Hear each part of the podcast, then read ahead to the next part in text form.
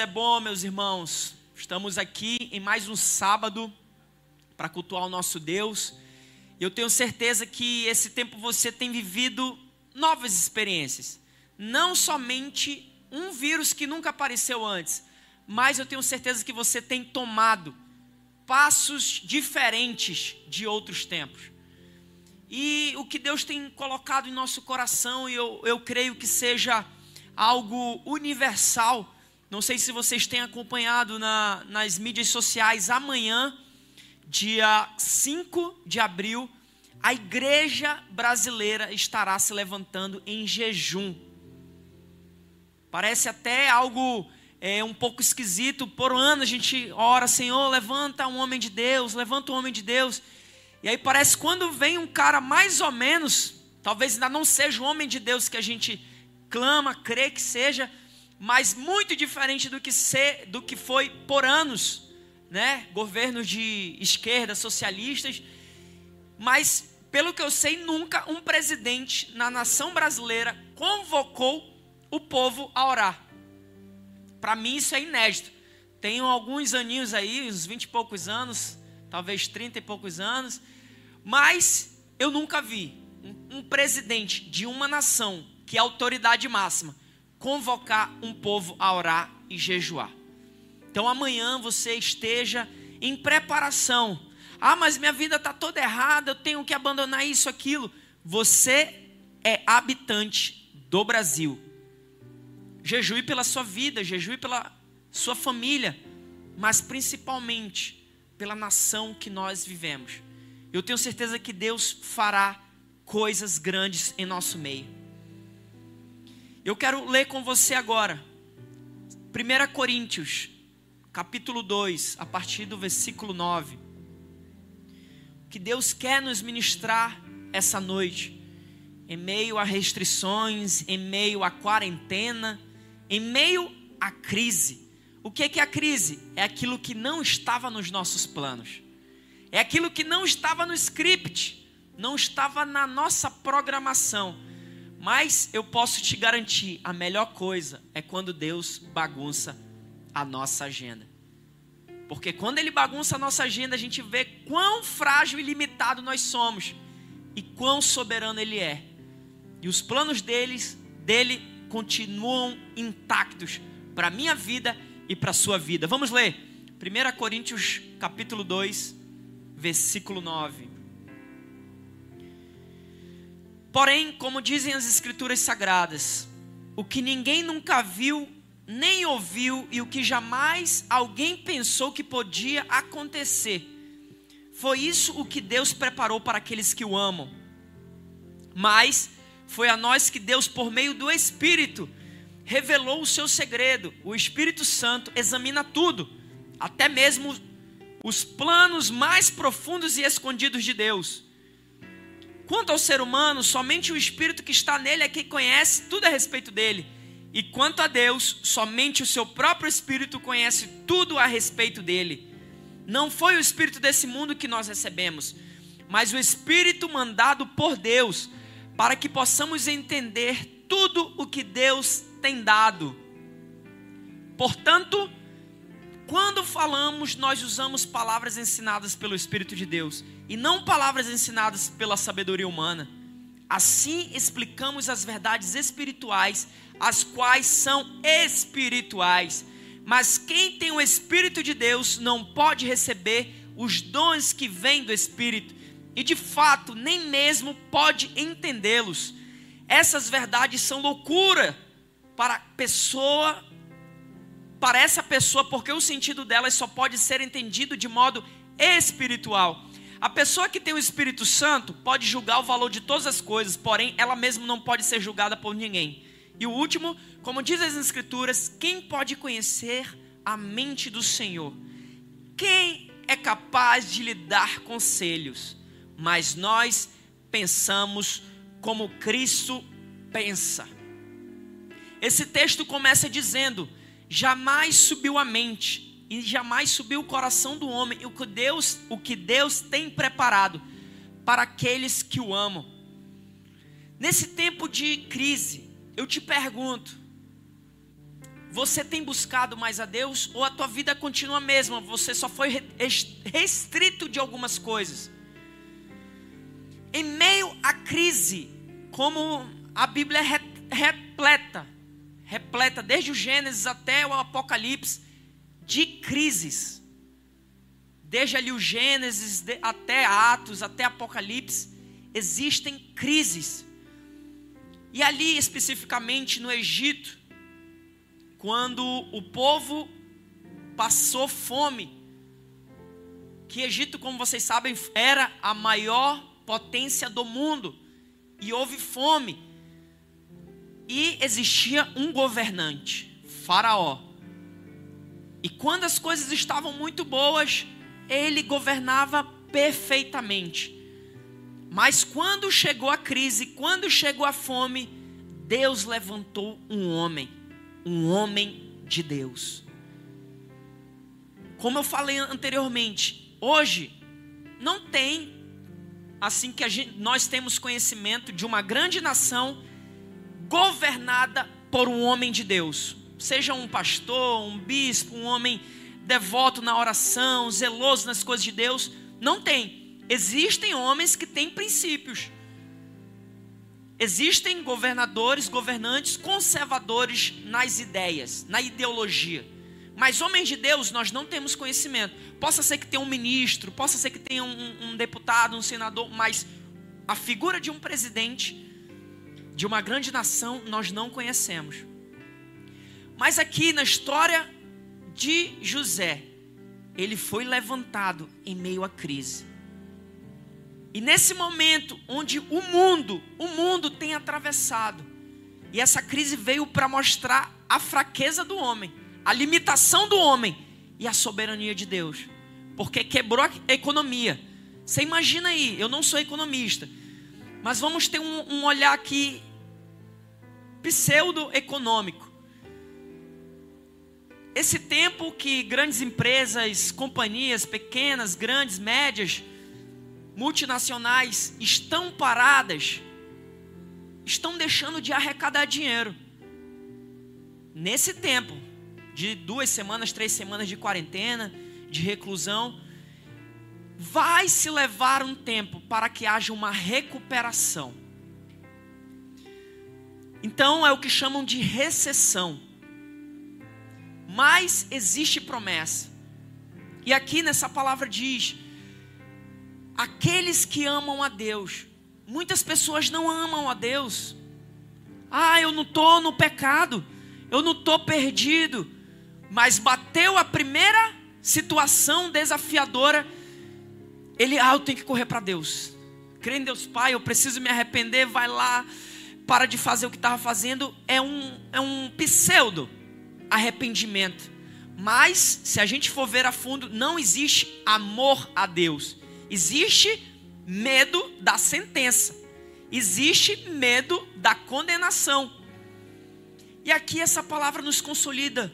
Nós que buscamos a Deus, nós que amamos a Deus, Deus está preparando algo que a nossa mente humana nunca imaginou. E eu tenho visto na nossa nação uma realidade mais próxima na nossa igreja que os piores dias do mundo são os melhores dias da igreja. Como a Ingrid falou aqui na, na palavra de oferta, a nossa igreja, Deus colocou uma ideia no coração do apóstolo Arão, do drive-thru é, de oração.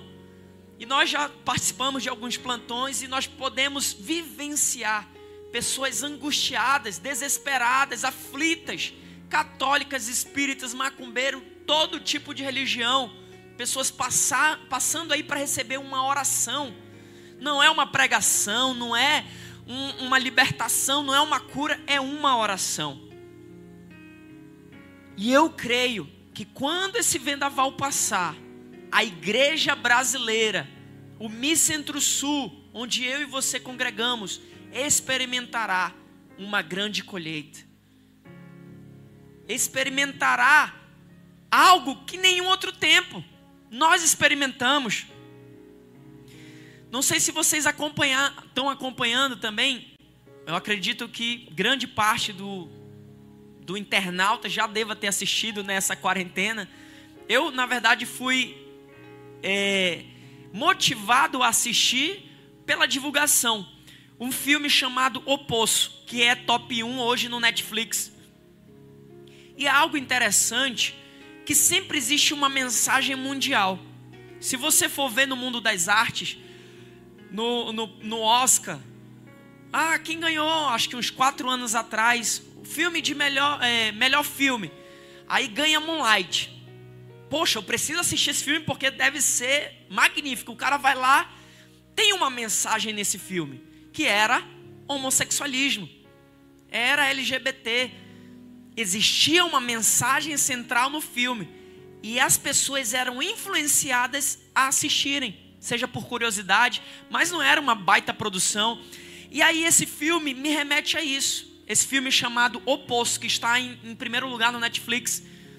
Eu fui assistir, não é uma baita produção, mas existe uma mensagem, uma mensagem muito forte, que faz um paralelo do que é a sociedade não brasileira, não europeia, mas a sociedade mundial.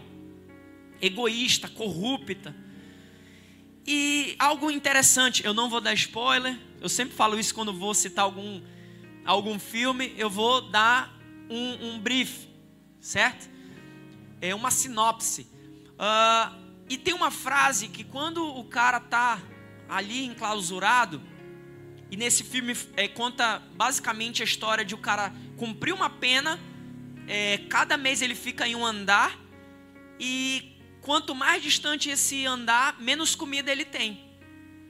Então são vários andares e aí ele pode estar no quinto andar no mês, no outro ele pode estar no centésimo e por aí vai. E aí o cara pergunta ao seu companheiro de cela, podemos dizer assim: Você acredita em Deus? Só que quando ele faz essa pergunta, eles estão na bonança. Estão num andar que tem comida. Ele, aí o cara que é bem mais experiente fala assim: depende do mês. Então, ou seja, ele está bem ali, ele está acreditando em Deus. Por quê? Não precisa de Deus. Ah, eu estou abastecido. Tem aquela religião, ó Senhor, e tal, te agradeço, beleza, obrigado e tal. Mas, quando as coisas apertam, ele já não crê mais em Deus é algo assim, é, é muito contraditório. Porque, é certo, existem pessoas que creem em Deus somente quando as coisas apertam. Ah, tá dando tudo errado, eu vou correr para Deus.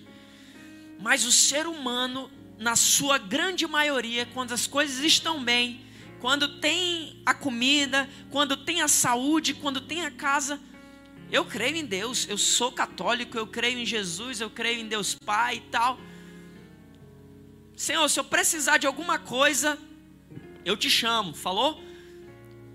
Mas é no estreito que a nossa fé é colocada à prova. E mais do que fé, o nosso amor a Deus. Hoje, se você perguntar, você crê em Deus? De dez pessoas, nove pessoas, por é, morarmos num, num, Brasil, num, num país que não é não tem perseguição religiosa. As pessoas creem em Deus, seja lá de que forma, seja em, em que proporção, mas de alguma forma creem em Deus. Mas esse tempo que nós estamos passando vai separar o homem carnal do homem espiritual. E nesse texto que nós lemos, fala que o homem espiritual discerne tudo ah, quem é o homem espiritual? É o cara que sabe a Bíblia de có e salteado, é o cara que ora em línguas, que sapateia, que grita aleluia. Não, é o homem que tem conexão com Deus. É o homem que tem comunhão com a pessoa de Jesus Cristo. É o homem que investe tempo na vida espiritual. E nesse tempo que nós estamos vivendo, de vendavais, que eu e você sejamos encontrados como homens e mulheres espirituais que discernem espiritualmente. Porque se nós não formos espirituais, a gente vai discernir só o que é humano. A gente vai ver o noticiário e a gente vai dizer é só desgraça. Não está dando tudo errado, é daqui para pior. É morte, morte, morte, morte. Eu tenho que ficar em casa, senão vou morrer também. E a pessoa fica dominada pelo medo, porque ela está discernindo humanamente. Nós que desejamos ser espirituais, precisamos investir no espiritual para ter esse discernimento de tudo que está acontecendo, tanto no mundo físico quanto no mundo espiritual. Eu não sei de onde, qual a fonte que você tem bebido, mas a nossa vida sempre vai seguir o nosso pensamento mais forte. Eu falei esses dias, você deve ter acompanhado, mesmo sem querer, eu não assisti um episódio do Big Brother. Mas todo mundo ficou sabendo que teve um, um, um paredão aí histórico, um bilhão e pouco de votação, e aí casa com a época que o mundo está passando por uma grande crise. Então as pessoas têm sede e fome de entretenimento, alguma coisa que venha desfocá-la da crise. Tem outros estudos também que nunca houve também tanto acesso a sites pornográficos. Em toda a história, os sites estão batendo recordes de acesso, de assinatura, porque as pessoas estão em casa e estão em busca de paz, que procuram no entretenimento. E tem uma frase muito interessante do John Piper que fala que o cara assistir a pornografia estando em quarentena é como um homem que está em prisão domiciliar por ter feito um incêndio criminoso e ele toca fogo na própria casa. Ele compara o homem que está em quarentena por conta de um vírus está acessando a pornografia. Que Deus livre os jovens, que Deus livre você de tomar rotas que vão te depreciar. E esse tempo, ou a nossa maturidade é revelada, ou a nossa tolice. É por isso que a gente tem batido nessa tecla, não só a rede juvenil, como a igreja, em grande parte, arrependimento. Arrependimento, arrependimento constantemente, porque senão nós vamos entrar na rota do, da carne. Nós vamos ter somente o discernimento do que é terreno. E que nesse tempo nós tenhamos esse coração sedento pelas coisas de Deus. E nada, absolutamente nada para Deus é por acaso. Eu quero ler com vocês o que está escrito em Mateus 7, 24. Mateus 7, 24 até o versículo 27. Diz assim: Quem ouve os meus ensinamentos e vive de acordo com eles é como um homem sábio que construiu a sua casa na rocha.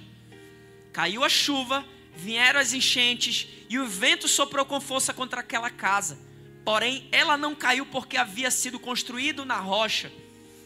Quem ouve esses meus ensinamentos e não vive de acordo com eles é como um homem sem juízo que construiu a sua casa na areia. Caiu a chuva, vieram as enchentes e o vento soprou com força contra aquela casa. Ela caiu e ficou totalmente destruída. Isso é um paralelo de crise, vendaval em uma casa, oposição. O que nós temos vivido nesses dias é uma chuva impetuosa, está batendo na nossa casa, e Deus tem dado direção aos profetas: reúnam-se em família. Eu te encorajo, reúna sua família, não somente para cada um ficar no seu quarto, ah, para ficar entediado. Não. Se unam em oração.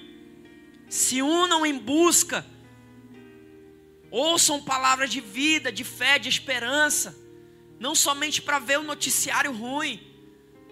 Não se encha de lixo como família, mas que a nossa casa, a nossa família esteja alicerçada. E aqui a gente pode ver Aqui fala sobre o homem sábio e o homem imprudente, o homem prudente e o homem imprudente. O homem espiritual é um homem prudente.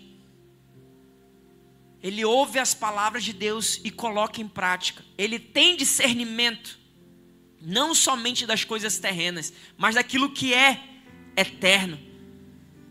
E Deus, quando Ele quer falar com o seu povo, Ele o convoca para orar.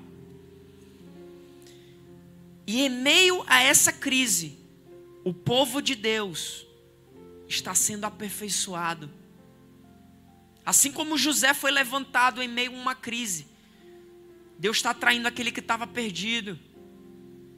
Quantos testemunhos a gente tem visto, seja em cultos online, seja num drive-thru de oração, pessoas voltando os caminhos para Deus. Então é tempo de alinhamento, de ajuste de passo. E nesse processo que nós estamos vivendo, quando terminar, vai permanecer o mais forte. Quem é o mais forte? Ah, é o cara que é o mais santarrão, o que busca, é aquele cara que que está em quarentena e não, não pecou, não fez nada. Não. O mais forte é quem está mais ligado ao espiritual. E se você está passando por dramas familiares, desemprego, doenças, privações, conselho que eu te dou: intensifique a oração, intensifique os seus estudos, seja é, faculdade, seja escola, seja um curso online, invista na sua mente, porque tudo isso vai passar e no final vai permanecer o que é mais forte. E o que é mais forte é aquilo que se alicerçou, aquilo que criou raízes. E nós podemos ver que nós temos promessas, seja ministeriais, familiares. Eu já recebi, seja de profecia, seja de leitura da palavra, seja de uma, uma, uma palavra direcionada especificamente. E mais uma vez eu falo: Deus não perde o controle. Tudo, tudo, tudo, tudo está alinhado conforme o plano dele. E quando nós recebemos a promessa, e assim foi com José, quando ele teve aquele sonho, ele chegou muito feliz com, os, com, os pai, com o pai e disse: Pai, eu sonhei que vocês se prostravam. Aquilo foi uma promessa através de um sonho. Mas Deus não disse o que seria até o cumprimento do sonho. E vocês sabem que José passou por muitas crises. Seja os irmãos jogando na cisterna, seja sendo vendido como escravo, seja sendo injustiçado, seja sendo preso por dez anos. Muitas crises ocorreram, mas ele alcançou a promessa, ele perseverou.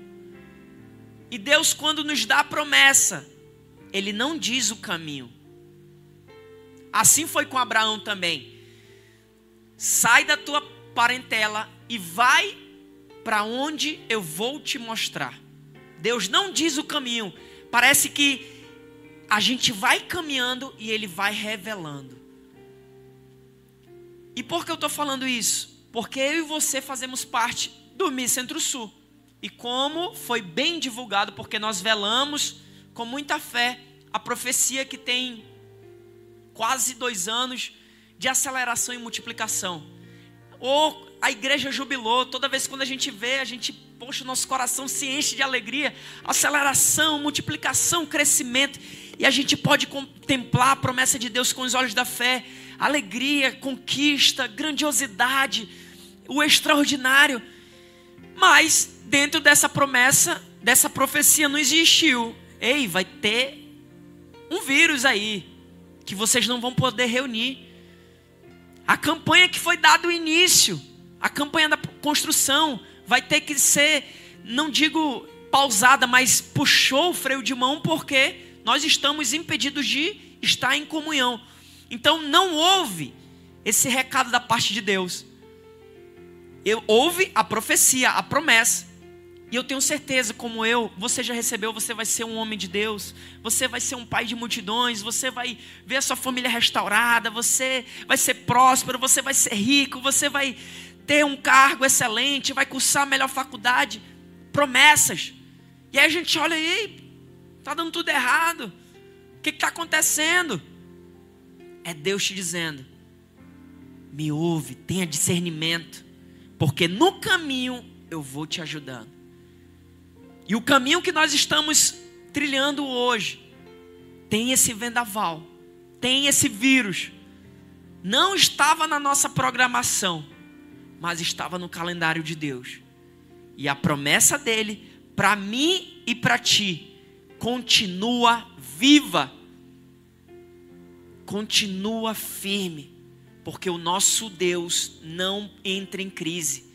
O nosso Deus não se limita a vírus, a pandemias, a terremotos, a eventos cataclísmicos, a desemprego, a inflação. A promessa precisa ser velada. Mas existe algo que eu quero que vocês leiam comigo, que a falta de comunhão com Deus, ela gera confusão. Inevitavelmente, se nós só nos alimentamos de relatório de morte, de crise, disso, daquilo, desemprego, desemprego, recessão e tal, nós vamos ser direcionados por isso. Eu quero ler contigo o que está escrito em Salmo 25, a partir do versículo 12. Salmo capítulo 25. Diz assim: Aqueles que temem o Senhor aprenderão com ele o caminho que devem seguir. Próximo. Eles sempre terão sucesso, e a terra prometida será dos seus filhos. O Senhor Deus é amigo daqueles que o temem e lhes ensina a condição da aliança que fez com ele. Pode botar outra tradução, por favor. Outra tradução. Esse aí, NVI. O Senhor confia segredos aos que o temem e os leva a conhecer a sua aliança. Isso é tremendo. Não é para o cara que, ah, eu conheço Deus, entre aspas, eu amo a Deus, eu creio em Jesus. Existe algo muito importante aí: o temor ao Senhor. E Deus sabe quem é que verdadeiramente teme. E aí a gente vê que ele revela os seus segredos a esses que o temem e leva a conhecer a sua aliança. A nossa falta de comunhão com Deus, se nesse tempo é para nós intensificarmos, nós simplesmente deixamos a vida como estava antes da, da quarentena, a nossa comunhão com o céu, ela não está como deveria estar. E o que acontece? Falta de comunhão gera confusão. Falta de comunhão traz medo. Falta de comunhão traz incredulidade. É um cavalo de Troia. Atrai muita coisa ruim. Que nós estejamos, estejamos alinhados com o propósito do reino. E nessa crise, nós não venhamos murchar, mas florescer. Porque o povo de Deus floresce em meio à crise. O povo de Deus, em meio à crise, ele é promovido. E pode ter certeza, quando todo esse vendaval passar, muita coisa vai ficar para trás. Muita coisa vai ficar para trás. E vai permanecer aquilo que está firmado que nós tenhamos esse entendimento. Comunhão, comunhão, comunhão. É para assistir live, é para se alimentar. Se a fé vem pelo ouvir, a incredulidade vem pelo ouvir também. Se a fé vem pelo ouvir, o medo também vem pelo ouvir. O que é que tu tens dado atenção? O que é que tu tens ouvido? O que é que tu tens investido o teu tempo? Investe na tua família, meu irmão. Investe na tua mente. Mais uma vez, eu faço questão de repetir: isso que nós estamos passando é passageiro, não vai perdurar. mas os teus frutos podem permanecer. Seja frutos bons, seja frutos maus. Eu queria finalizar lendo o que está escrito em Lucas 12, capítulo 12, versículo 40. Lucas 12. Jesus fala sobre a diferença dos servos. Diz assim: Estejam também vocês preparados, porque o filho do homem virá numa hora em que não o esperam. Pedro perguntou: Senhor, estás contando essa parábola para nós ou para todos? O Senhor respondeu: Quem é, pois, o administrador fiel e sensato a quem seu senhor encarrega dos seus servos para lhes dar sua porção de alimento no tempo devido? Feliz o servo a quem o seu senhor encontrar fazendo assim quando voltar. Garanto-lhes que ele o encarregará de todos os seus bens. Mas suponham que esse servo diga a si mesmo: Meu senhor se demora a voltar.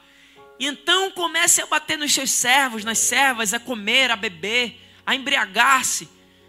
O senhor daquele servo virá num dia em que ele não espera e numa hora que não sabe, e o punirá, punirá severamente e lhe dará um lugar com os infiéis.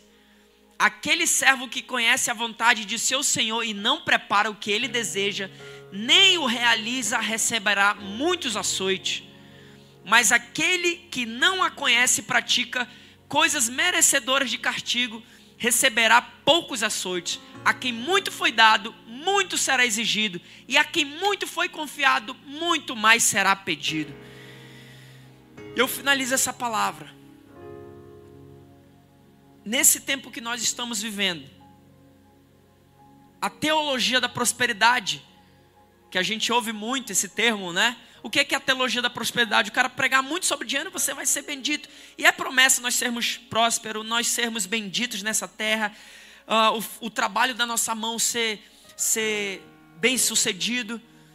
Mas o que estava um pouco esquecido em muitas igrejas, a volta de Jesus nesse tempo ganhou força.